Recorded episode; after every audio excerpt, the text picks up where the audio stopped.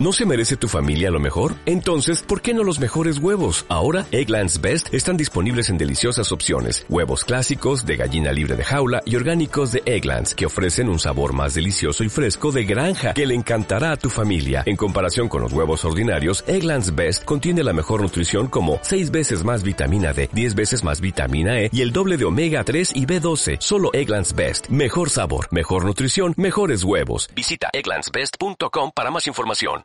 Me gustan los lunes, episodio decimoprimero. Llega mayo, un mes muy cañero.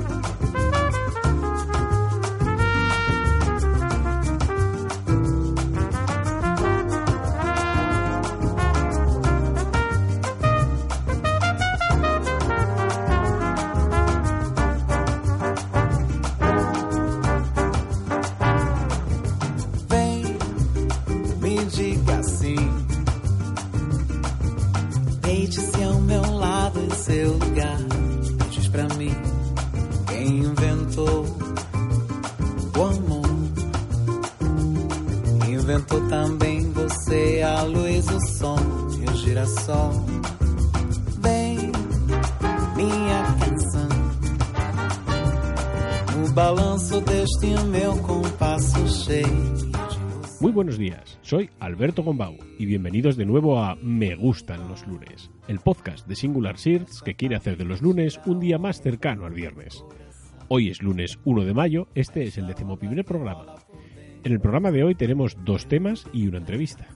La gran N, cuando aparcar tu coche es una locura, la entrevista y el cuestionario en un minuto y como siempre algo de música para la ocasión. Comenzamos. Porque estou aqui pra te beijar. Eu vou declarar feriado. Eu vou declarar.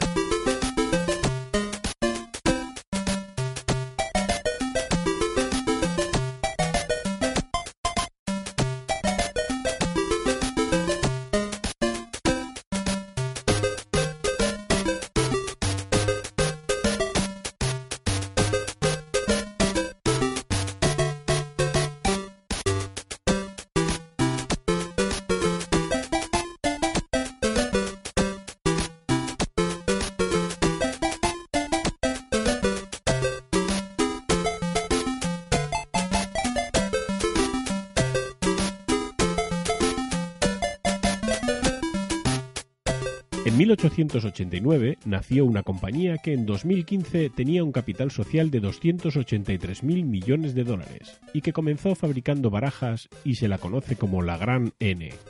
Esta compañía no es otra que Nintendo. Como os digo, el fundador de Nintendo, Fusahiro Yamaguchi, comenzó fabricando barajas Hanafuda, que son los naipes japoneses inventados a mediados del siglo XVI y que vendía en una tienda que llamó Nintendo. Pero la fabricación artesanal de estas barajas de cartas era lenta y costosa, con lo que los precios de venta eran altos, lo cual provocó algunos problemas a Yamaguchi, como que su zona de ventas era muy local y además la durabilidad del producto era muy elevada. Los clientes no volvían para reponer las barajas deterioradas. Para poder salir de este problema, Yamaguchi decidió generar una nueva línea de barajas de menor calidad que llamó Tengu, y así ampliar su clientela. Además, se dirigió a las salas de juego de Kioto y Osaka donde estaban comenzando estas a aparecer como setas. En esas salas de juego, la necesidad de reponer las barajas era muy elevada, ya que el uso de barajas reutilizadas se veía con malos ojos por parte de los jugadores.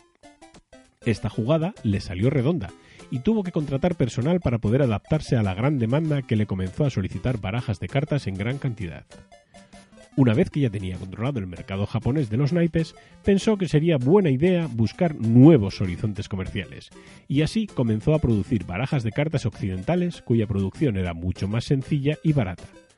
Su primera baraja occidental salió a la venta en 1902, pero la guerra entre Japón y Rusia en 1907 provocó de nuevo dificultades a Yamaguchi, con la tasa para artículos de juego llamada Karuta Zei, pero Yamaguchi se unió a Nihon Senbai, que era una compañía tabaquera de Japón, para la venta conjunta de tabaco y naipes, evitando así ese impuesto y consiguiendo mantener a flote a Nintendo, que pronto comenzó a evolucionar a otro tipo de juegos. Pero esa es otra historia.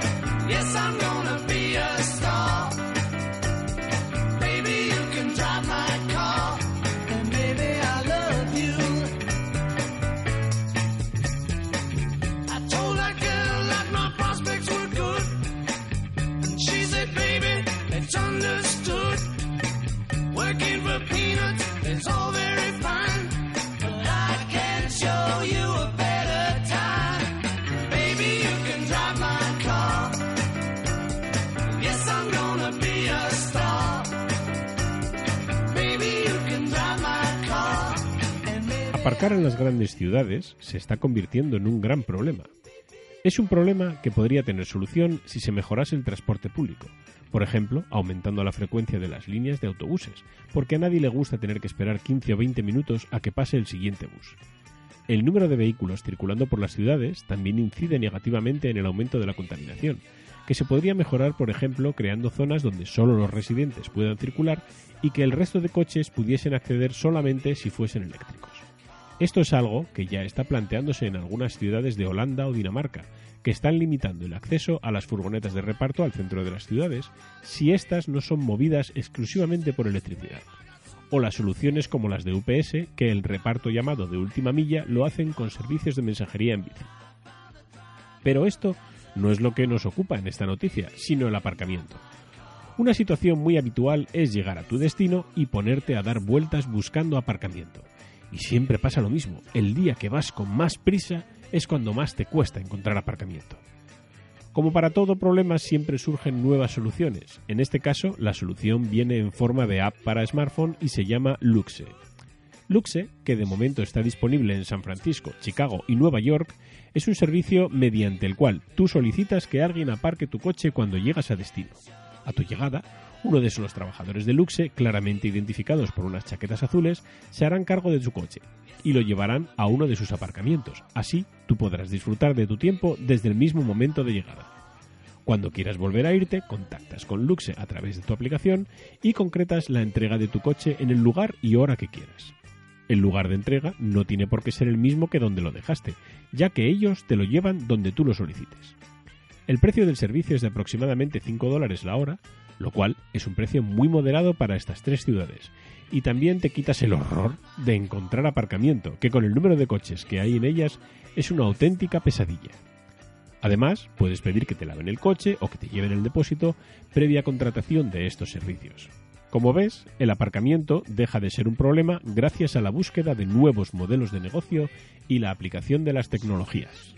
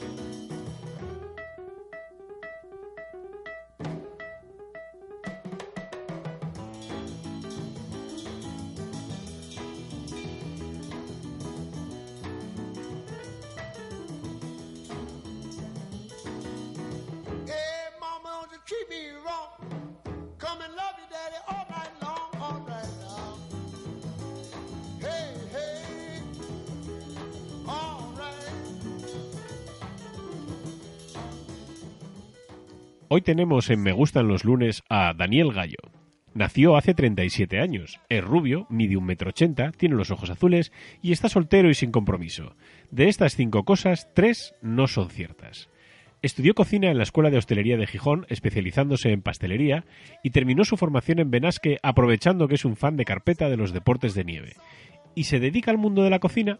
Pues no, se dedica al desarrollo de software y e-commerce. Buenos días, Dani, ¿qué tal estás? Hola, buenos días, Alberto. ¿Qué tal estás? Bien, yo aquí, estupendamente. Lo primero, darte las gracias por, por acceder a. Pues ya, somos dos. Eso es. Lo primero, darte las gracias por acceder a someterte a, la entrevista y, sobre todo, al cuestionario. Ya veremos. Eh, ¿Lo de cambiar la cocina por las teclas fue por falta de afición a los fogones? no, no, fue por falta de afición a los fogones.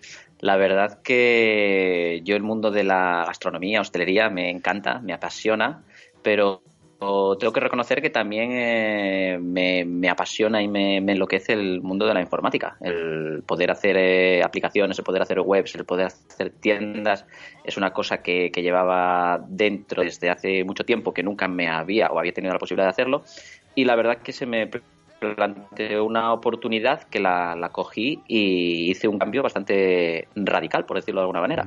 Pasé de estar de llevar en el mundo de la hostelería, de trabajar en frente a los fogones, de trabajar en obradores, en confiterías, etcétera, etcétera, a estar en, en una oficina. Bueno, pasaste de quemarte en los fogones a quemarte delante del ordenador. No está mal. Un cambio interesante. más, más, más o menos, más o menos, sí, sí. Como tú dices, de, tener pequeñas quemaduras en los dedos, en los brazos, a, tenerlas en los ojos de, de estar tantas horas frente a la pantalla. Además de la cocina y la programación, también has tenido un negocio de cultivo de arándanos. ¿Qué es? ¿Que te gusta probar nuevos campos o es que ves negocio en todas partes? Bueno, pues la verdad que fue una oportunidad que se me puso, que se me puso delante. Eh, ya estaba metido en el mundo de la informática, eh, estaba pudiendo disfrutar de aquello que no había podido disfrutar durante tanto tiempo trabajando en hostelería, que es de los fines de semana, fines de semana y festivos, porque el mundo de la hostelería, como sabrás, es muy, muy sacrificado en ese aspecto.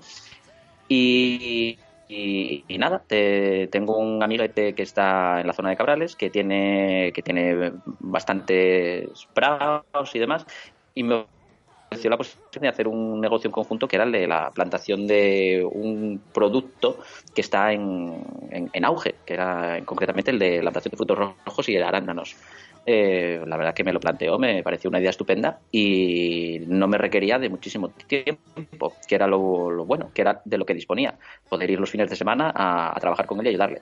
La cuestión es que, como todo, esto cada vez iba requiriendo de más tiempo y hubo un momento en el que tuve que tomar una decisión o era seguir con aquello o era seguir con, el mundo de la informática. Y siendo un producto tan temporal y siendo un producto en el que cada vez había más eh, gente que se estaba mm metiendo en ello, pues eh, yo seguí con, mi pasión, eh, que es la informática. Bueno, oye, pues mira, está bien. ¿Y el, el desarrollo de aplicaciones para dispositivos móviles es tan preciso como la repostería? Uf, o, más. Claro, porque... es muchísimo, muchísimo más, muchísimo más, porque como, como sabrás, tú que eres conocedor de, del tema de programación, eh, una coma lo varía todo, al igual que en repostería también igual un gramo de más en un estabilizante para un helado, lo varía todo, pero tengo que decir que, que esto es espectacular. También es cierto que en la programación puedes rectificar y en la gastronomía o hostelería y muchas veces igual no. Tienes que poner un poco de tu creatividad y ingenio para solucionarlo. En la repostería también se puede rectificar, se tira todo y se empieza otra vez. Efectivamente. O se, prueba y dice, mañana lo vuelvo a intentar. efectivamente. Bueno, y, y, entonces, ¿cuántas tiendas online has podido desarrollar desde 2009, que fue el año en el que montaste tu primera tienda online? Bueno, pues eh, yo creo que desde 2009, eh, a ciencia cierta, creo que ronda sobre unas 20, eh, 20 comercios electrónicos, de los cuales han sido la gran mayoría proyectos propios y otro para, terceros. Eh, en la empresa en la que estoy ahora mismo, que es Gap Media, de la que formo parte como socio, pues tenemos muchos clientes que nos demandan comercios electrónicos, las cuales les van haciendo. Y luego tenemos proyectos propios que, que vamos sacando nosotros. Como tú bien decías, en 2009 pues, monté mi primer comercio online que se llamaba escanciadoresdesidra.com, eh, un producto muy temporal, muy que tenía mucha demanda y con el cual pues bueno me dio muchas muchas buenas retribuciones eh, funcionó muy bien pero bueno por cosas del tino aquel comercio lo tuve que dejar. Y con todos los conocimientos que adquirí pues fui evolucionando y creando pues mi, mi propio know-how, ¿no? Eh, actualmente desarrollamos eh, mucho en PrestaShop y, el primer comercio que había montado había sido un OS, OS Commerce. Me di muchos cabezazos contra la pared eh, programando, pero bueno. Pero luego, como dejó de evolucionar también la tecnología de OS Commerce, pues bueno, salté a una que tenía mucha más demanda y con la cual estoy muy contento, que es la de, la de PrestaShop. Bueno, y, ahora que formáis parte del accionariado de Manzanas Usadas, que es una, web para vender equipos de Apple de segunda mano, ¿crees que para alguien que nunca haya tenido contacto con un equipo de Apple es mejor empezar por un equipo usado? ¿O, lanzarse a lo loco y comprarse uno nuevo ahí, ultra brillante? y gastarse los mil euracos que, que, Como mínimo, eso ya para empezar a hablar. A ver, eh, eh, sin duda alguna, eh, si tienes la posibilidad de tenerlo pues por tu operador telefónico y que no te suponga un gran sacrificio, pues bueno, pues no, no, lo dudaría. Ya no te voy solo a no, te voy solo a los iPhones, sino a, un equipo, o sea, a un ordenador, a cualquier cacharro de Apple. ¿Crees que si nunca has tenido un contacto con, con la marca de la manzana vale más probar y luego ya veremos? Eh, yo probaría. De hecho, se lo recomiendo a todo el mundo. Eh, yo la verdad que empecé con, empecé con Windows. Empecé, estaba muy contento, podía hacer muchísimas cosas, pero tengo que reconocer que cuando di el salto a, a, la manzanita, pues... Eh, Viste el cielo. Sí, sí, sí. Más que nada, para mí también fue un, proceso que necesitamos por el hecho de que eh, empezábamos a desarrollar cosas para, para, Android y queríamos desarrollar también cosas para Apple. Y si no tienes un Mac es muy complicado desarrollar, por lo menos hace unos años. Ahora ya no es tan complicado. Pero sin duda alguna, si alguien tiene la duda, que se compre un equipo usado, que además suelen dar muy buen rendimiento, están muy bien valorados y no suelen tener bueno muchos problemas y, yo estoy encantado con ello. Pues ¿Y cuál fue tu primer ordenador?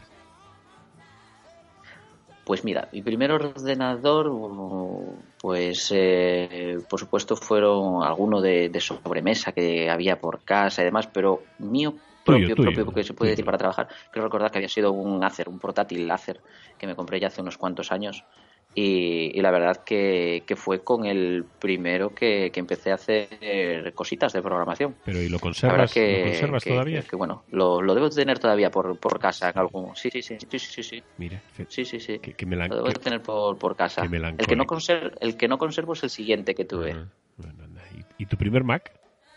El siguiente que tuve fue perdona que te corte, el siguiente que tuve fue un Sony Bayo, ah. Que, me dio bastantes buenos resultados, pero terminó terminó muriendo, digámoslo así.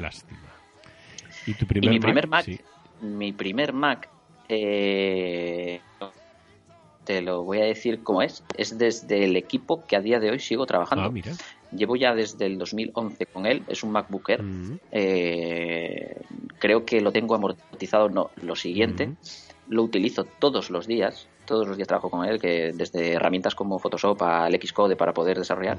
y, aquí sigue sigue dando el do de pecho como un auténtico campeón. Por supuesto, en la oficina hemos comprado también eh, eh, algún que otro ordenador de, de, Mac eh, y, y, yo sigo con mi, con mi MacBooker. Vamos, que ese MacBooker tiene más kilómetros que la moto un hippie tiene unos cuantos kilómetros que, que, vamos, y espero que siga durando unos cuantos más. Bien, bien, bien. ¿Cuál ha sido el desarrollo más complicado al que Gap Media os, habéis enfrentado hasta ahora? Pues, eh, mira, te lo voy a decir como lo, como lo siento, ¿eh? No creo que haya sido un desarrollo de programación, sino que igual ha sido un desarrollo de gestión. Eh, bueno, hace un año, una cosa así, eh, Línea y Media, que es la empresa que yo fundé con mi, con mi socio, eh, Javier Prada, eh, nos fusionamos con la empresa Gas Media. Pues fue una empresa que, con equipo ya formado y demás, nos, nos pareció una oportunidad espectacular y nos hemos fusionado con ellos. Ha sido un proceso largo, pero, pero muy bonito y el cual estamos muy contentos de participar y el proceso de esa fusión y pasar a ser más gente y ahora pasar a gestionar más gente y demás, pues lo considero que es un poco complicado. Lo que es de tema de ordenador, programación y demás, no me, No me asusta. o sea que es, más complicado fusionarse que, desarrollar. bueno, tiene su, su aquello y más que nada porque no es una cosa que hagas todos los días.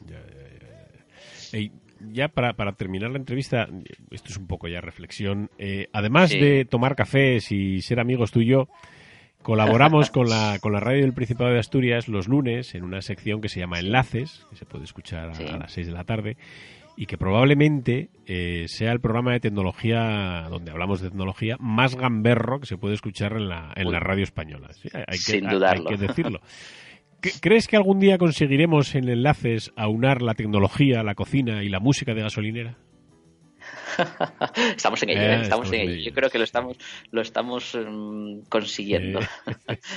Tengo que decir que, la verdad que es una, cosa muy bonita, ¿no? Porque no, sé cuántos años llevamos ya participando en enlaces en la RPA, pero... Yo creo que llevamos casi cuatro años ya. Sí, hay que decir que empezamos con una sección de 10, 15 minutos y ahora estamos prácticamente una hora entera. Tiene, que, tiene que ver con que mi melena es rubia y soy de ojos azules. Sí, tu melena al viento en la radio destaca un montón. no creo que vaya a ser por eso. Igual es por nuestras dotes de cantautores. Sí, también, también. no me cabe duda. Y, los, y los berridos que nos pegamos. Como afinamos y estas cosas. Bueno, Dani, pues esto ha sido la entrevista. Eh, has salido bastante bien de ella, pero ahora veremos a ver si sales igual de airoso de nuestro cuestionario en un minuto. Ay, sí. Venga. miedo me das, miedo me das. Haces bien en tener miedo. Venga, pues dispara.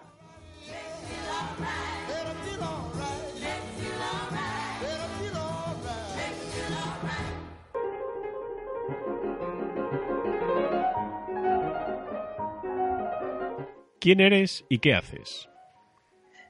Daniel Gallo y sin duda hago mm, lo, lo, que puedo, ¿no? Por intentar salir adelante.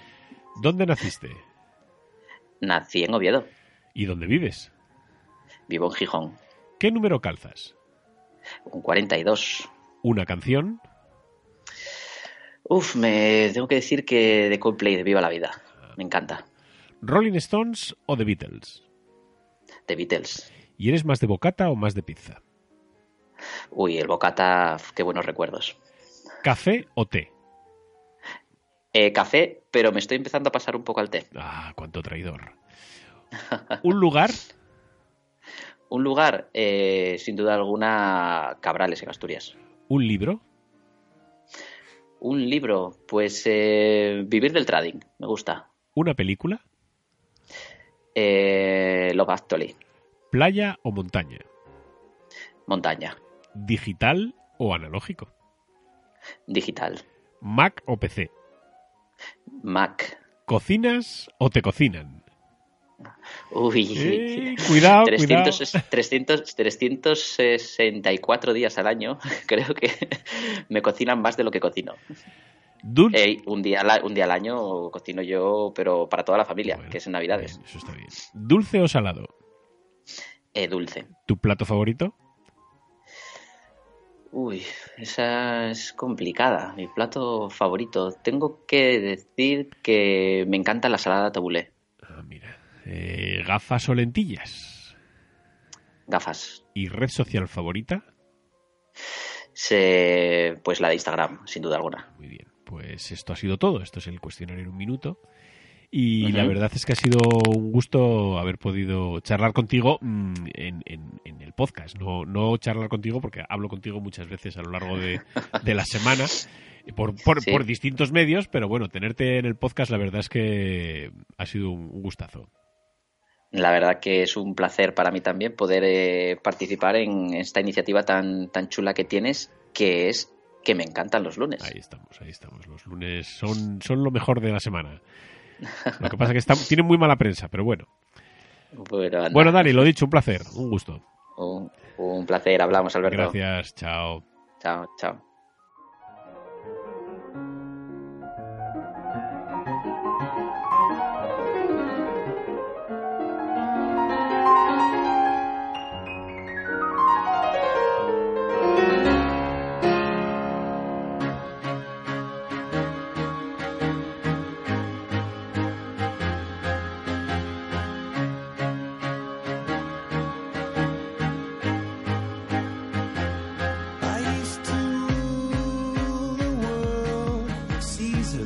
with a game.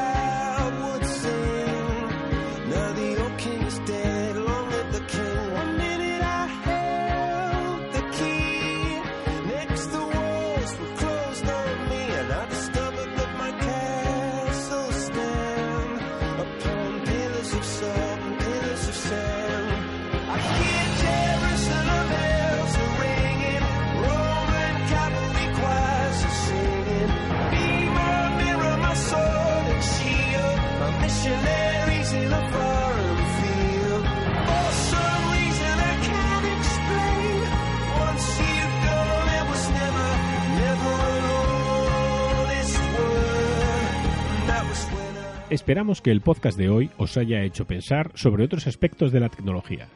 Como siempre, muchas gracias por escucharnos y por vuestras valoraciones de 5 estrellas en iTunes y los me gusta en iBox y Spreaker, así como por vuestros comentarios y sugerencias. Si os apetece participar en el podcast, por ejemplo, en la entrevista en un minuto, o si queréis que hablemos de algún tema en concreto, no tenéis más que decirlo. Podéis poneros en contacto con nosotros en el correo hola por Twitter arroba Facebook o a través de la página web. Y no olvidéis que el lunes que viene a las ocho y media tienes un nuevo episodio de Me gustan los lunes. Recuerda, los lunes son el principio de la que puede ser tu mejor semana. Me gustan los lunes.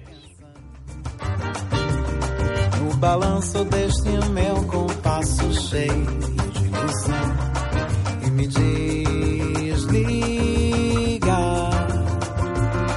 Esta tarde que tira a onda do coração. Esta onda que rola por dentro do seu coração.